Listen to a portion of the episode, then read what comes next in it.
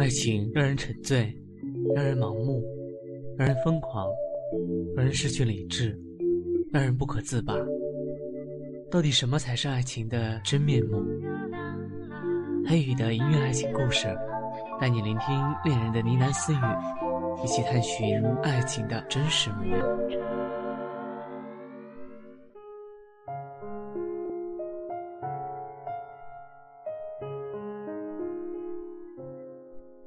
凡是在树德高中念过书的学生，没有一个不知道林景言这个女孩。所有人提起她，都不约而同的脸上是一种不可思议的表情。有人说，那不是个普通女生啊，简直是个神。我转入这间贵族学校的第一天，就同新同学夏韵涵娜听说了这个女孩。虽然说这不是我第一次听到这个名字，当时是上午十点左右，阳光从窗口洒进教室，有细细的灰尘在光线里飞舞。我正用纸巾擦拭桌上浓浓的尘埃，然后我看见桌面上居然有斑驳的血迹，心里那时候惊吓到了。这个时候，夏韵涵转过脸对我笑：“新同学，那是擦不掉的啦。”我木然的看着他，他挑了挑眉毛，解释给我听：“这张桌子一直都没有人坐的原因，就是因为这些血迹啊！啊，算你倒霉啦！谁叫你最后一个转过来啊？”我不以为然的笑笑：“也不是什么大事啊，一点血而已。”他看了我一会儿，然后，你一定不知道这些血迹怎么来的吧？这可是来自本校著名的飞妹林景言哦。那个女生为什么要把血弄到课桌上呢？他奇怪的看了我一眼，轻描淡写的说：“为了爱情。”我一愣，许久无言。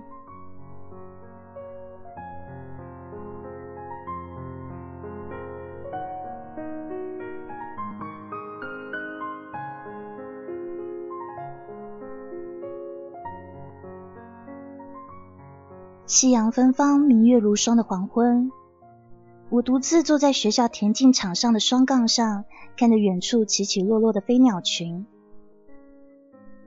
它们不停的迁徙，不停的降落。我的嘴角挂着淡然的笑，白色衣裙随风翻飞。我正小声的哼着歌，直到那个男孩站在我的脚下看着我的时候。我才发现这个人的存在。他逆着光，看不清楚他的脸，只是大概可以看出他清瘦的轮廓。但有一种很奇怪的感觉，我知道他在笑。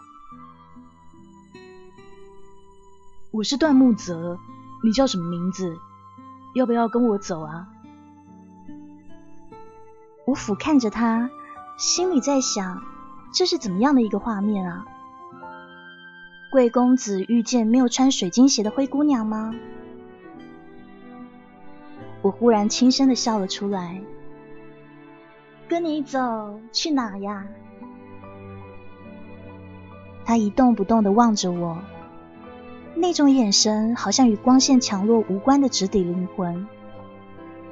他说：“跟着我。”去哪里都好，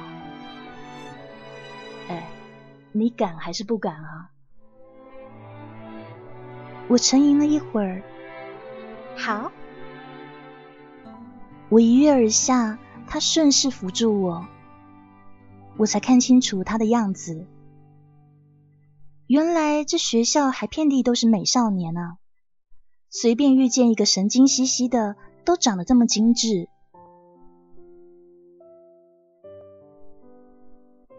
那天晚上，我翘掉了晚自习。他带我去学校附近的台球室打台球。或许他低估了我，前几盘居然失手输给我了。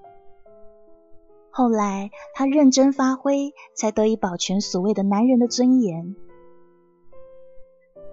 出了台球室，他买了几盒双麒麟给我，香草的味道还充斥在我口腔里的时候，他说了一句让我瞠目结舌的话：“丫头，你是我迎来的哦。”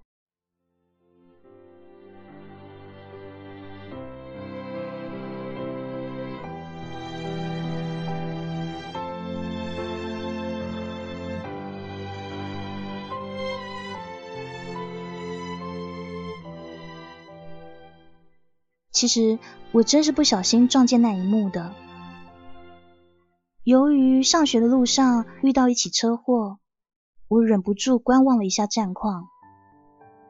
那辆宾士撞到一辆从路口突然冲出的摩托车，倒在地上的骑士努力的想爬起来，但是那辆车的司机却把头往后坐探，等待指示。哼，世态炎凉。我往那个宾士的后座轻蔑的瞪了一眼，才不慌不忙的走向学校。当我看到学校门口学生会干部的时候，我才意识到今天好像迟到了。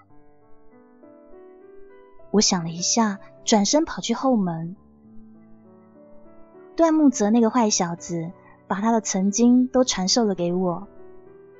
比如，他曾经就是利用树林后面这个侧门翘课出去打架的。他说起那些历史的时候啊，一脸神采飞扬。我大惑不解的问他说：“怎么，你引以为荣啊？”他很认真的说：“我是去帮兄弟的，要是不去才可耻呢。”刚说完，还有嬉皮笑脸的说：“哎，你少给我装了！我一看到你就知道，你肯定也不是什么乖乖女。”我别开脸，不动声色。这一次，我要在没有他的情况下，独自翻越这高高的铁门了。我摩拳擦掌了好一会儿，根据他平时的教导，三两下就攀上了顶端。然后深呼吸，干脆落地。就在落地的那一瞬间，一个尖锐的女声炸开在我耳边：“谁？”我定了定神，看到树林里面有两个人，目光冷峻的扫过来。我仔细的打量一下那个女生，心里暗赞一声：“哇，真漂亮！”巧克力色的皮肤在清晨阳光的折射里折射出淡淡的光芒，黑白分明的大眼睛，消瘦的身材，全身有一种不可侵犯的气质。再看一下他旁边那个男生，不知道为什么，居然心脏居然有停顿的瞬间，那根本是无数女孩子梦中的容颜啊！我根本没有办法描述出我的震撼。那男孩站在那，四周的一切都失掉了颜色，好像天地之间只有这么一个人是彩色的。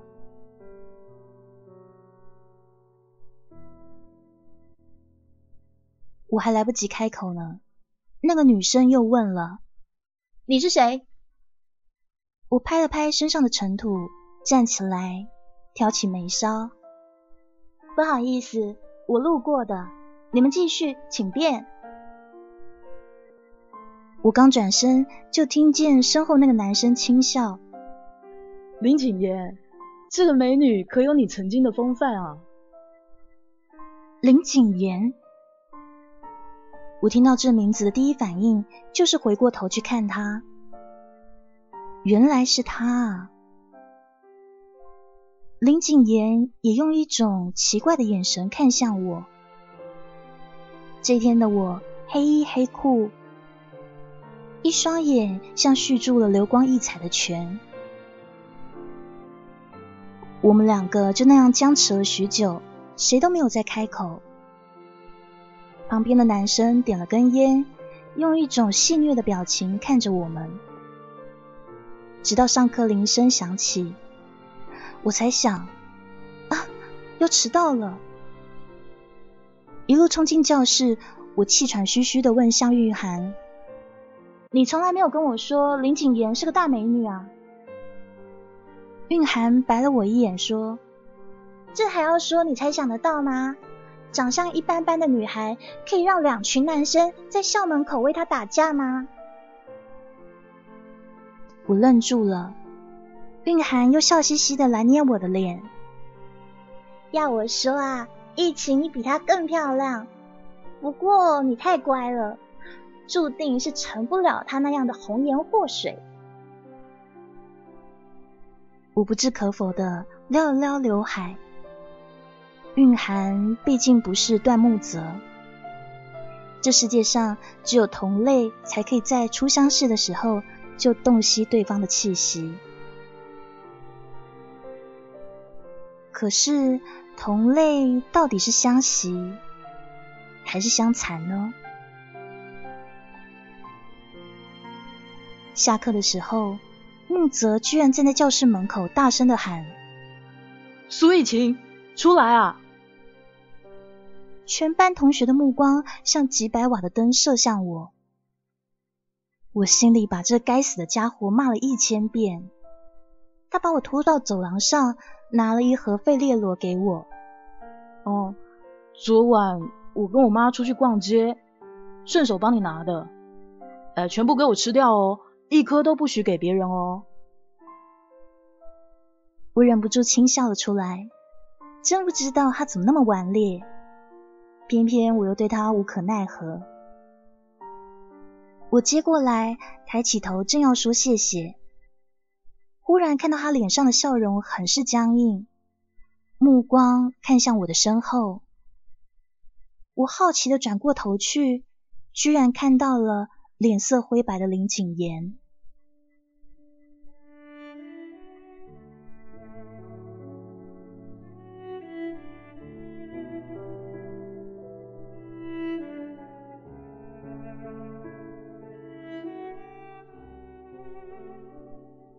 所有的事情，我都是从韵涵那边知道的。上午林景言出现在我身后，用那一种眼神看着我和木泽的时候，韵涵适时的把我叫进了教室。我就觉得好像有哪里不太对劲。他瞪大眼睛看着我说：“苏逸晴，我小看你了，居然跟林景言是一样的人啊！”我双手一摊，我真的什么都不知道，你别乱说，究竟是怎么回事啊？他看了我好半天，确信我不是装傻以后，叹了口气。我们学校这么多男孩子，你怎么偏偏就招惹了段木泽呢？你知道，你桌上那些血迹，就是当初他要跟林景言分手才弄上去的。那段时间啊，林景言就像个疯婆子一样，突然上课的时候就大笑或是大哭，老师都没有办法。后来有一天，他看到段木泽跟别的女生在一起，上课的时候他就把刀拿出来割，他下手又快又狠，旁边的女生看到他的血都吓晕过去了。虽然说后来他没有死。但是他的手腕上现在还有一条很明显的疤呢。哎，你注意看到他那一块很大的手表没有？就是用来遮他那一块疤的。我点点头，的确好像是有看到那么一块大表。蕴涵又接着说：“他好了以后就放了话，将来哪个女孩跟段木泽在一起。”他当日流多少血，就要那个女生加倍奉还。所以，我们学校就没有一个女生敢接近段木泽。你想，谁惹得起那小妖精啊？一晴，你今天被他撞见，你完蛋了。我只觉得心脏有一点点绞痛。绝对不是害怕林景言要对我如何如何，而是因为木泽，他居然有这么一段轰轰烈烈的过去，天雷地火，情深如此，被一个大美女这样爱过，他的心还装不装得下我呢？他对我的那些好，究竟有几分真心？如果有，又能持续多久啊？电光火石间，我突然想起早上跟林景言在一起的那个美少年。那个男孩无论怎么看都不输段木泽啊。于是我就问了蕴涵关于那男孩的事。蕴涵笑了笑。林景言从段木泽以后有无数的男朋友，但是谁都得不到他的真心了。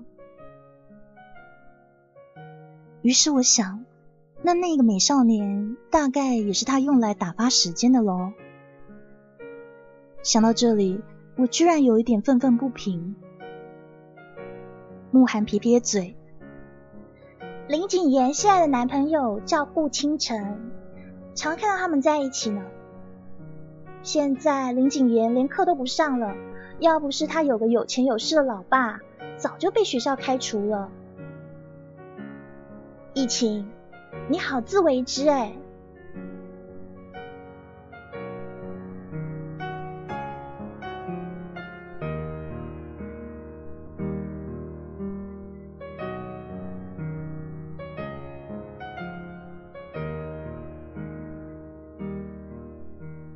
被顾京城拦下的时候，所有的同学都已经走了，我一个人在空旷的教室里发呆。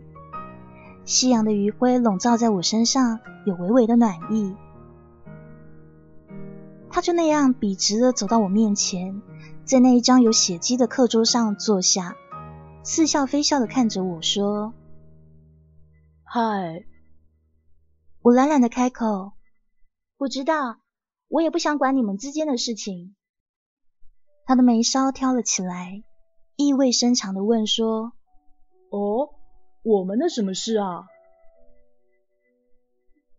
我冷冷的看着他，找我干嘛？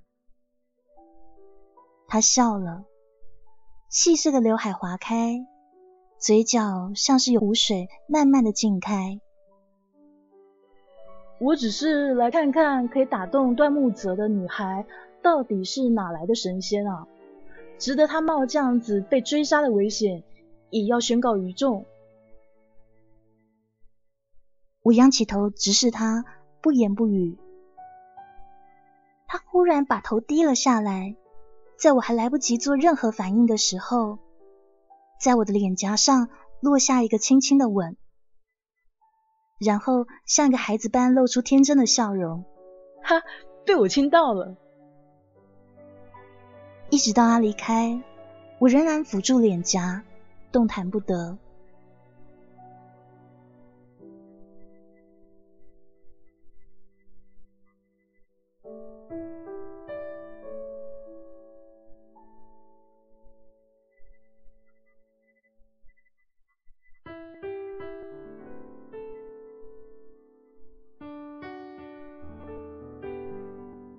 顾清晨笑嘻嘻的走过来，叫我一声：“哎，美人，想我吗？”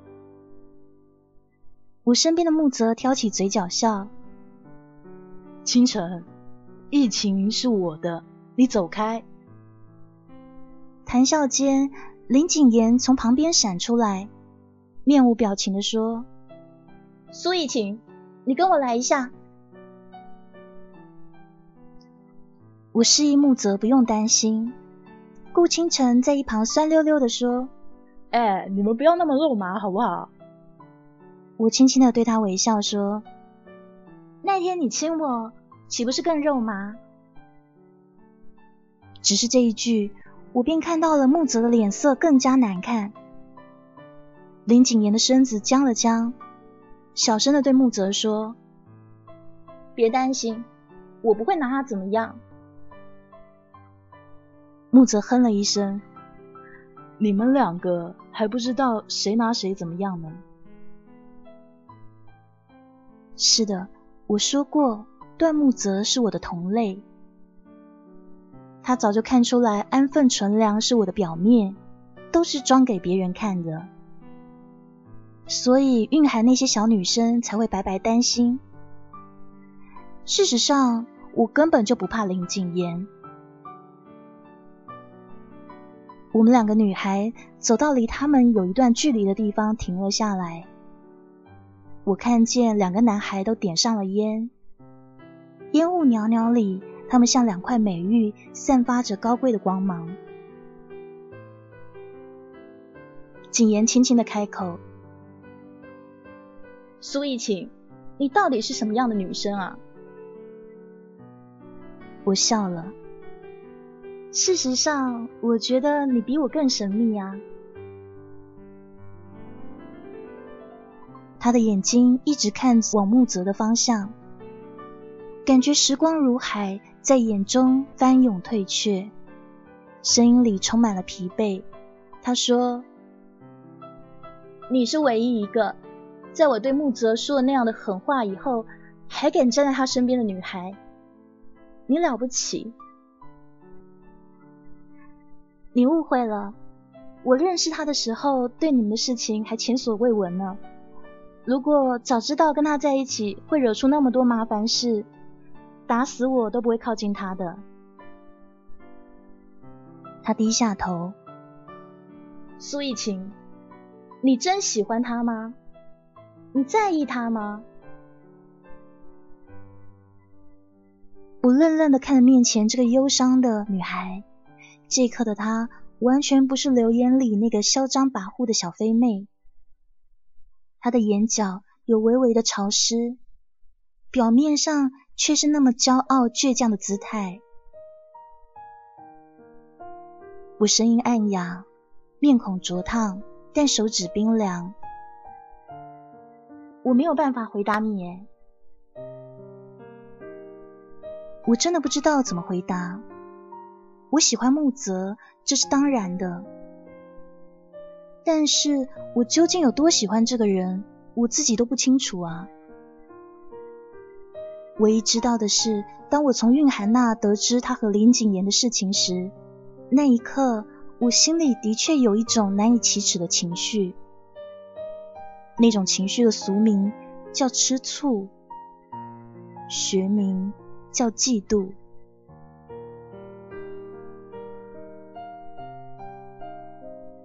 景言的面孔上浮现一些异样的神采，他缓缓的说：“我从十五岁的时候开始爱慕他，他是个家世优渥的贵族子弟。”我是声名狼藉的不良少女，我以为我们之间永远不会有交集。我不跟他说话，不跟他对视，也不会去旁边帮他鼓掌喝彩。只是有的时候在窗边，隔着远远的距离，凝视在球场上的他。可是有一天，他来找我。他说：“林景言，如果你永远不打算说，我要怎么知道你喜欢我？”第二天下午放学的时候，我就在学校广播站对着喇叭喊出了埋在我心里很久很久的那句话：“我说段木泽，我喜欢你，我要跟你在一起。”苏以晴。我想，人生中最难过的事情，不是一直遇不到那个人，而是遇到了，得到了，又被拿走。我跟他在一起只有短短三个月，三个月后，他转身去爱别人，他真傻啊！世界上有谁会比我更爱他呢？他要放火，我会帮他扇风。他要杀人，我会帮他埋尸。这些你做得到吗？我摇摇头。如果他要放火，我会泼水；他要杀人，我会报警。林景言呆呆的看着我，过了很久很久，突然笑了。段木泽终于遇到一个对手了。当初我跟他分手的时候，他说了和你一样的话。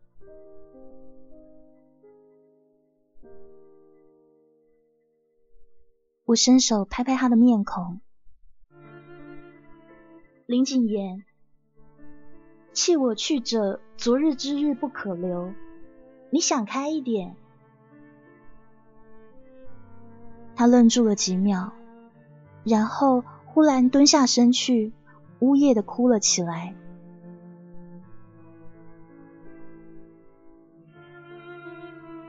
我走到木泽身边，把头埋进他的肩膀。段木泽。你是不是阿修罗啊？他紧紧的抱住我。疫情，记得我第一次看到你坐在单杠上的时候，我叫你下来吗？因为我觉得再不叫你下来，你会变成鸟，跟那些鸟一样飞走。疫情，我想要的人只有你啊。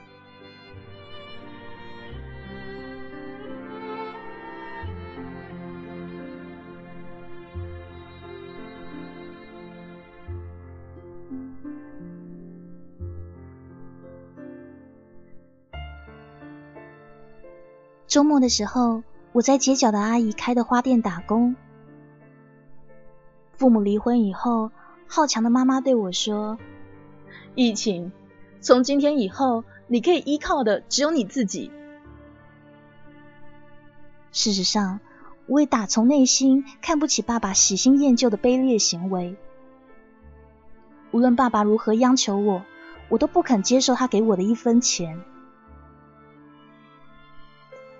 无数次，我看到爸爸的车开到学校门口，我知道他在车窗里面静静的看着我。可是我的背影那么骄傲，目不斜视的走过去。尽管曾经那么多次，我都在背地里狠狠的掉下眼泪，但是我固执的认为，只有这样的方式才有报复的意义。其实。我这么敏感的人，当然知道进入这间贵族学校是爸爸动用他人脉的结果。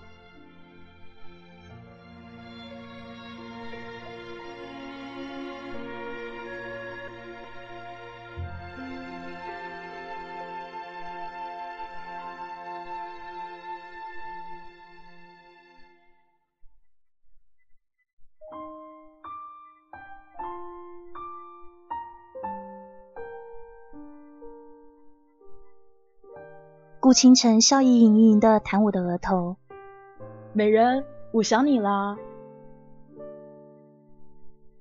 每一次他出现在我面前，都像一个耍无赖的孩子。我微笑的看着他，找我有什么事啊？他搔搔头，我跟林景言分手啦。他还是喜欢段木泽多一点，还是不喜欢我。我笑着说：“你告诉我这些干什么呢？他跟木泽已经是过去式了。现在木泽喜欢的是我，你离间不了我们的。”清晨的脸上忽然出现了我从来没有看过的认真神情。疫情，我没有打算要离间你们啊！哎，我明确的告诉你吧，我要把你抢过来。我好像听到了世界上最好笑的笑话，我的笑声怎么样都停止不了。后来他也开始低低的笑。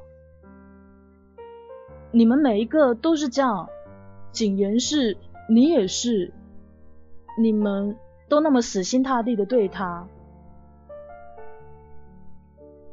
然后他拿出手机，给我看了一张照片。那是一张木泽和一个女孩拥抱亲吻的照片。我静默无声，眨了一下眼睛，再眨一下，确定眼眶里瞬间的刺痛已经过去，然后再次笑出来。清晨，你给我看这些做什么啊？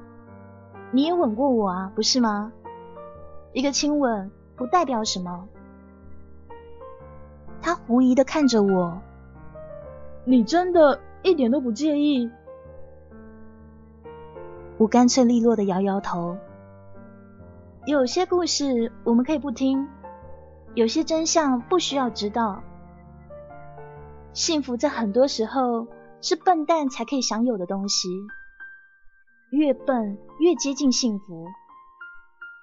我宁愿相信木泽说的，他最看重的、最爱的只有我一个。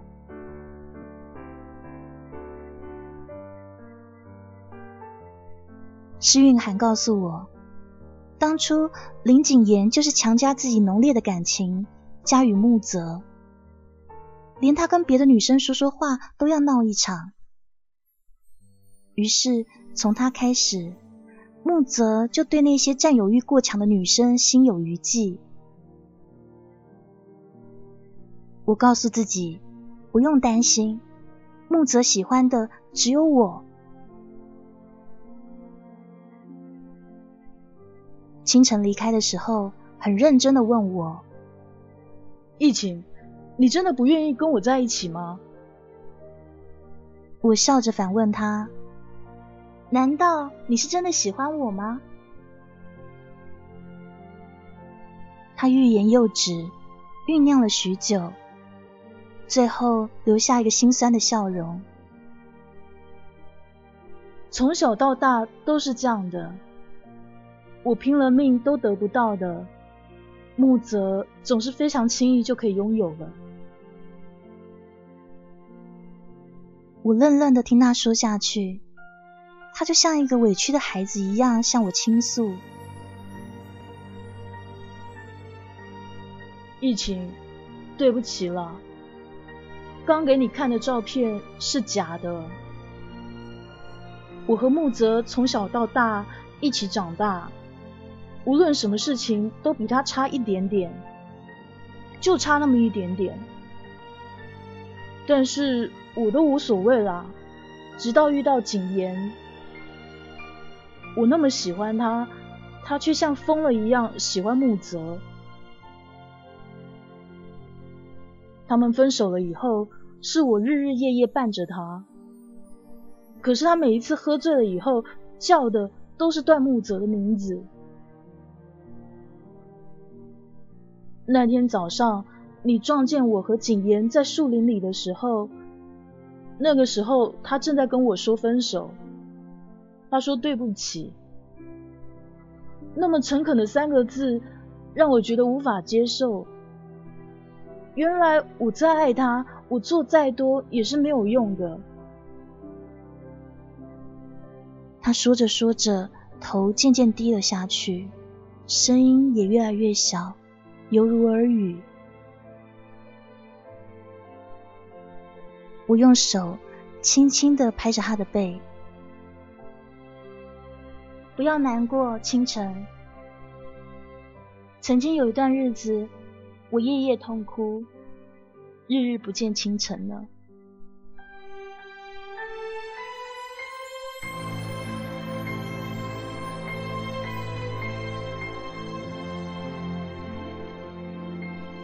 在我转入树德高中之前，我曾经是另外一所学校让人闻风丧胆的角色。我当众跟男生打架，一把凳子直接砸向那个人的头，鲜血像喷泉一样密密冒泡。因为那个事件，我被学校开除了。妈妈站在办公室里面的时候，脸色铁青。我在旁边一言不发。校长无奈的说：“我们学校容不下苏以晴这样的人才。”那是一段怎样晦涩的时光？我患上抑郁症，要靠服药才可以睡着。那段时间，我唯一的爱好就是偷偷跟踪爸爸，看着他和他的新老婆谈笑风生，看着那个女人的儿子意气风发的走过这个城市，炫耀着原本属于我的幸福。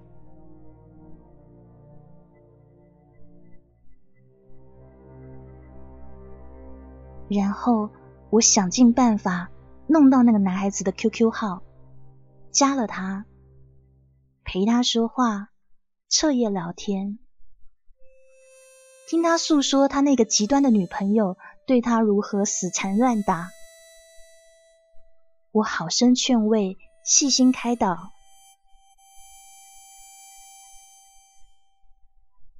后来，终于等到那一天。他对我说：“如果景言可以像你这么豁达，我一定不会离开他的。”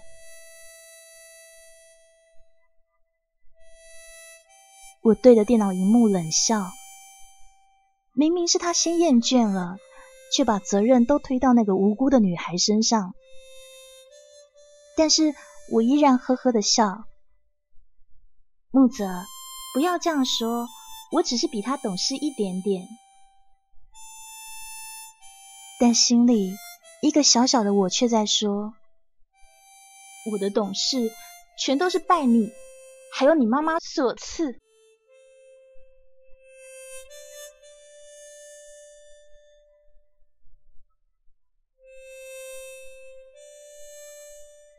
不久以后，我打电话给爸爸的秘书，故意哭着说。怎么办？我想念书，我被开除了，没有书念了。我知道那个圆滑的秘书小姐一定会把我的哭泣意思转达给爸爸。果然，妈妈很快对我说：“好好收拾一下，转去树德吧。”一切的一切。都在我掌控之中，包括木泽眼中机缘巧合的相识，我无意间被他相中，从此有了这些纠缠和瓜葛，一切都是我早就打听好、算计好的，只是在和他一次次霸道而温和的相处以后，我那满腔以为终身都不会熄灭的怒火。竟然渐渐的失去力量。很多次半夜醒来，我都问自己：难道我就这样放弃吗？就这样放弃那些仇恨了吗？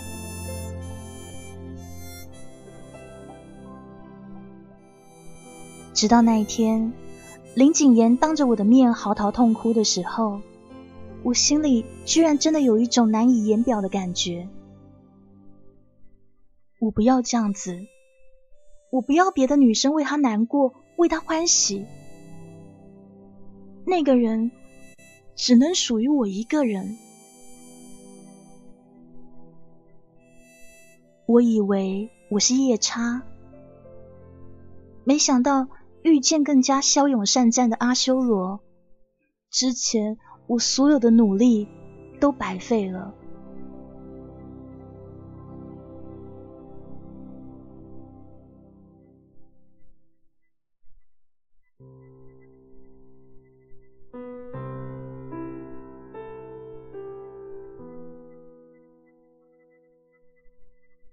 回到家，我第一次问起妈妈：“妈，你和爸爸的婚姻破碎，到底是不是那个女人的错啊？”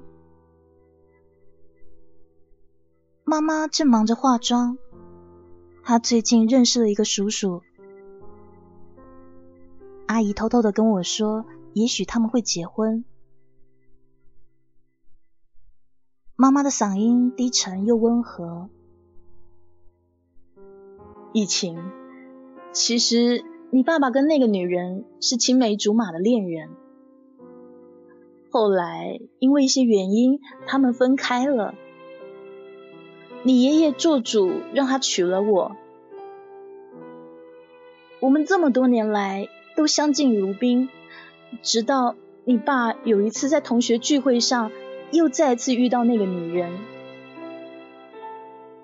那个女人的老公刚去世，一个人带着孩子还要打理生意，很不容易。离婚是我提出来的，我觉得没有必要把这些陈年往事告诉你，这些都是我们上一辈人的事情。你啊，只要过好你自己的生活就可以了。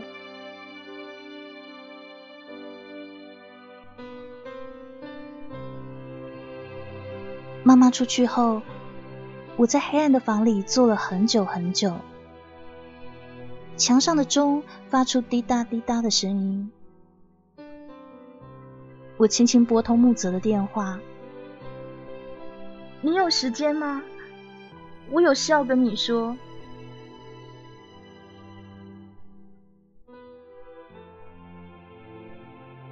我把一切全盘托出。我看见他的双手因为愤怒而捏紧拳头。我安静的看着他，木泽，事情的始末就是这样。我是为了报复才接近你的，我全部坦白了。你要不要原谅我？自己看着办。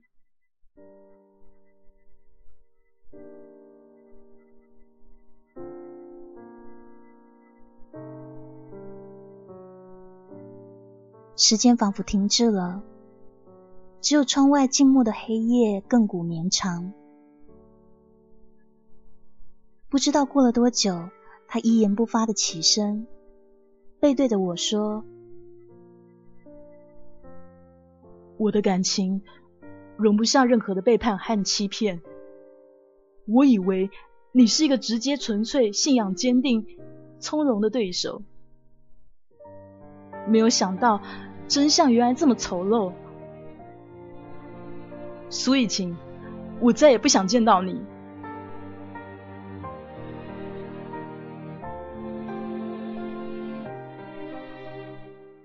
他离开以后，我对着那个空位发了很久很久的呆，然后起身拍拍自己的脸，像一个奖励自己的仪式。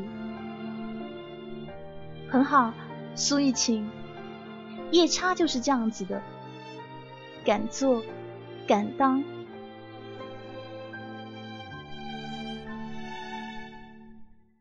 爸爸的电话适时打过来。疫情啊，出国的手续都办妥了，什么时候出发啊？为什么你突然有这样的决定啊？没有原因。我轻轻的挂掉电话。木泽，有生之年，也许我们不会再相见了。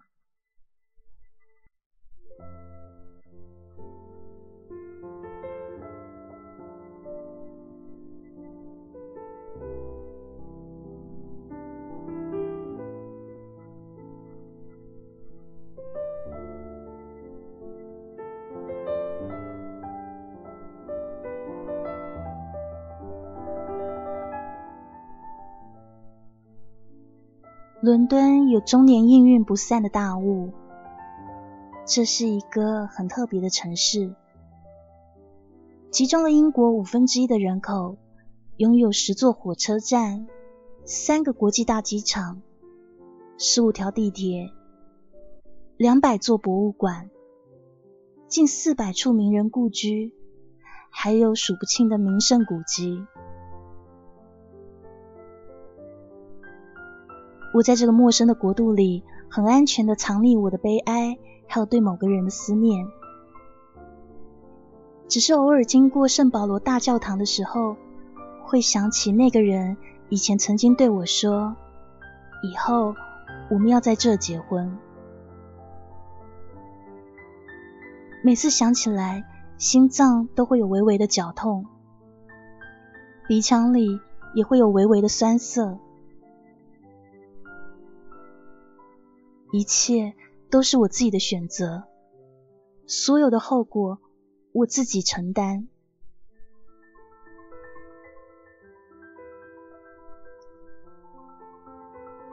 收到了蕴含寄来的邮件，他说：“一晴，你还好吗？你怎么都想不到我跟顾倾城在一起吧？嘿，因为呢，他常来班上跟我打听你的事情。可是我真的很讲义气哦，一点都没有泄露给他。后来突然有一天，他对我说：‘其实你也不错哦。’”没有凤梨，苹果也行。因为这句话，我还把他海扁了一顿呢。疫情，我跟他在一起，你不会怪我吧？其实清晨他是有喜欢过你的，他自己跟我说的。他亲过你一次，后来也是真的想跟你在一起。可是啊，段木泽像座山一样挡在你们中间。他只好知难而退了。疫情，你要好好照顾自己。我们就快高考了，希望暑假可以见到你。对了，林景言现在跟一个很乖的男孩在一起哦，变得简直不像他了。谁能相信他居然会按时上课、认真念书呢？爱情。真的是一件很奇妙的事情啊！哦，还有段木泽还是一个人，我想他应该还在挂念你哦。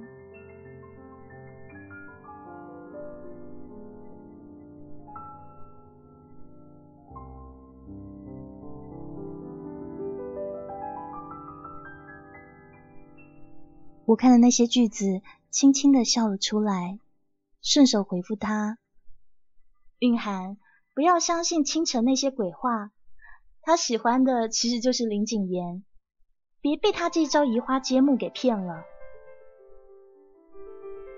我在这一切都很好，不用挂念我。代我问候清晨和景言，你也要好好照顾自己。”我本来想在景言的名字后面加上木泽，犹豫了片刻，还是删掉了。我像渡过忘川的冤魂，前尘往事都放下了。我以为从此就是新生，可是半夜却接到了蕴涵的电话。我听见他焦急还有哽咽的声音：“一起，你快点回来啦！木泽他出事了，你再不回来就来不及了。”心脏像是跌进了无底的深渊，我的血液瞬间都凝固了。上升到房间的上空，看到自己的躯壳在手忙脚乱、翻箱倒柜的找护照。然后口齿不清的打电话订机票，我看到自己的脸上布满了泪水。木泽，都是我的错，你等我，一定要等我。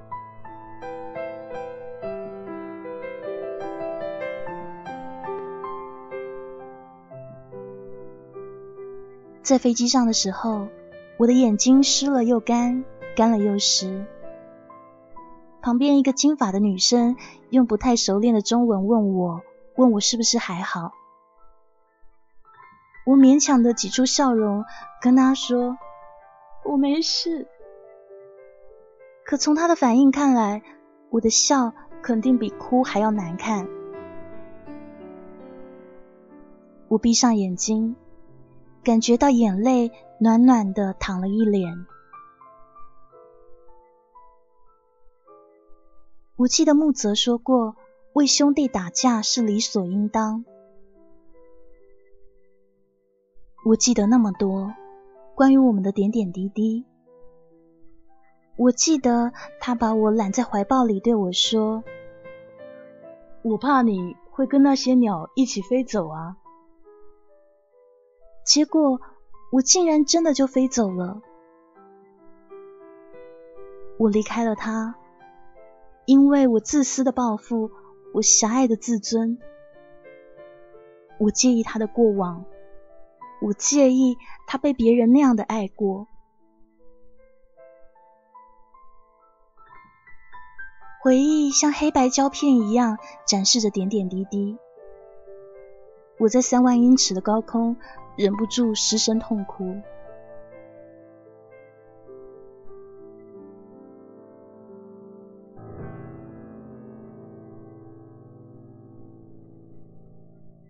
下了飞机，我拖着行李木然的走出机场，遍寻不到本来说要来接我的蕴含和清晨。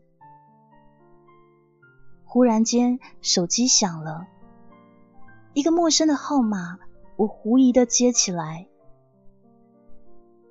夜叉小姐，欢迎你回来啊！那个在我梦里出现过无数次的声音，突然回荡在我的耳际，还有身后，我的身体僵直着，不敢回头看他。我听见自己小心翼翼的说：“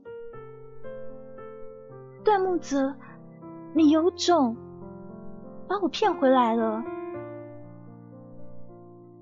一只手臂从身后抱住我，他轻轻的笑：“对不起，只能用一只手抱你了。”我回过头去，看见他缠满纱布、打着石膏的右手横挂在胸前。上面写满了我的名字。我日夜思念的男孩正站在我面前，一脸无奈的说：“我去帮人打架，被暗算了。”我鼻子一酸，该死的眼泪不争气的掉下来。他用左手笨拙的帮我擦眼泪。好了，夜叉小姐。是我不好，非要过那么久才想明白。直到你走了，我才觉得，其实没有什么事比失去你更让我难受了。原谅我那天说的气话，我怎么可能愿意一辈子见不到你呢？夜叉小姐，阿修罗休战。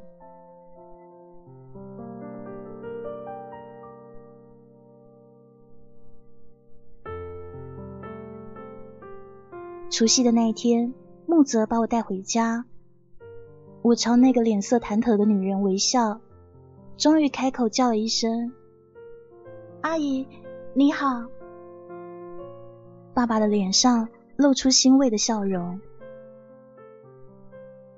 外面放起焰火，木泽牵着我的手走在拥挤的人潮里，围巾帽子遮住了我们的脸。可是我们的手紧紧握在一起。我知道这一次我们再也不会轻易放开彼此的手。是他让我明白，可以消弭悲伤的唯一方式，不是报复，而是原谅。兜兜转转一大圈后，我看到了时间给我们的结局。所以。我不再问阿修罗的选择是什么，他给我的灾难我都承担，他给我的福分我都笑纳。如果非要我给出一句话作为交代，那么让我想一想，